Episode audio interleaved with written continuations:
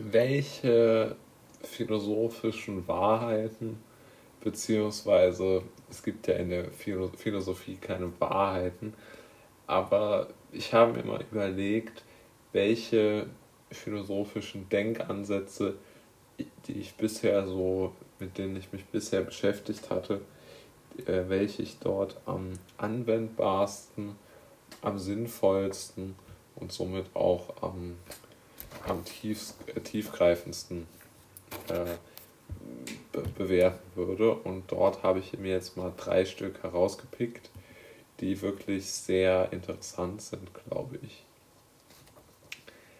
Der erste Satz ist eigentlich nicht so philosophisch, ja.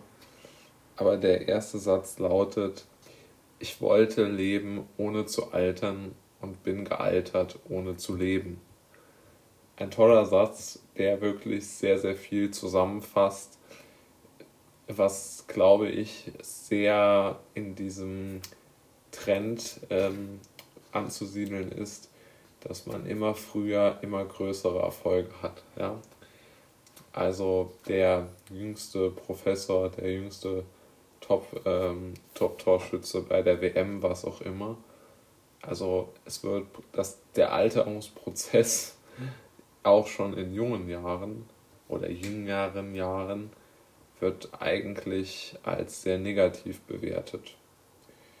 Und ähm, ja, ich glaube, das ist wirklich ein ziemliches Problem, denn die meisten werden ja vermutlich nicht so zufrieden sein mit ihren jungen Jahren und äh, in, egal in, in welcher Beziehung auch immer.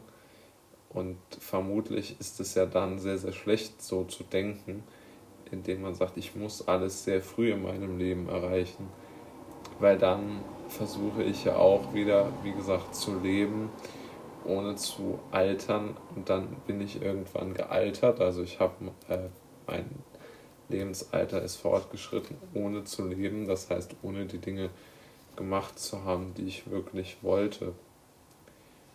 Und äh, das ist wirklich ein, ein sehr, sehr schöner Satz, der genau zusammenfasst, dieses Spannungsverhältnis.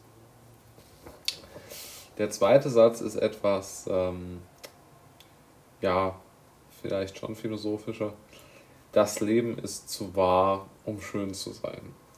Ehrlich gesagt kenne ich nicht so ganz die Quelle dieses Satzes. Ich habe ihn nur öfters irgendwo so aufgeschnappt, gelesen, gehört. Und auch dort würde ich sagen, ist sehr, sehr viel Wahres dran. Also im Leben passieren einfach Dinge, die sind schrecklich und die tun weh und Schicksalsschläge, Fehlentscheidungen, falsche Karrierewege, ähm, den falschen Leuten vertraut zu haben, egal was man da nimmt diese Ernüchterung und Enttäuschung, die damit einhergeht, ist leider schon Teil des Lebens. Ich glaube, so, so weit kann man es drehen und das Leid auch Teil des Lebens ist. Und ähm, deshalb ist es vermutlich schon so, dass das Leben oftmals zu wahr ist, um schön zu sein. Denn die Realität hält einen ja auch oft vom wirklichen Leben ab, weil man im wirklichen Leben irgendwie irgendwelchen, naja, schick oder irgendwelchen, auf irgendwelche Probleme reagiert, lösen muss und nicht wirklich an sich oder seinen Träumen arbeiten kann. Und dieser Perfektionsgedanke eigentlich da überhaupt nicht entstehen sollte, weil einfach gar nichts Perfektes am Leben dran ist oder drin ist.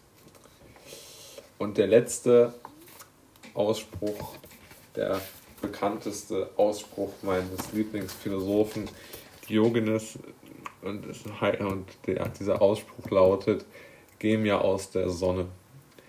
Und Diogenes zeigt damit ja auf, dass für ihn die Bedürfnislosigkeit und die damit einhergehende Unabhängigkeit die Basis allen Handelns bietet und bildet.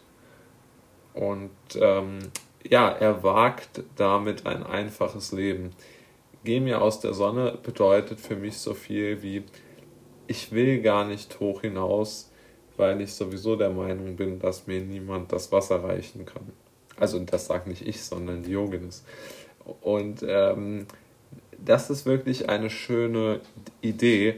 Ob die so umsetzbar ist, das sei einmal dahingestellt. Aber Diogenes bietet damit schon einen guten Rahmen, wie man sich in der Welt zurechtfinden kann.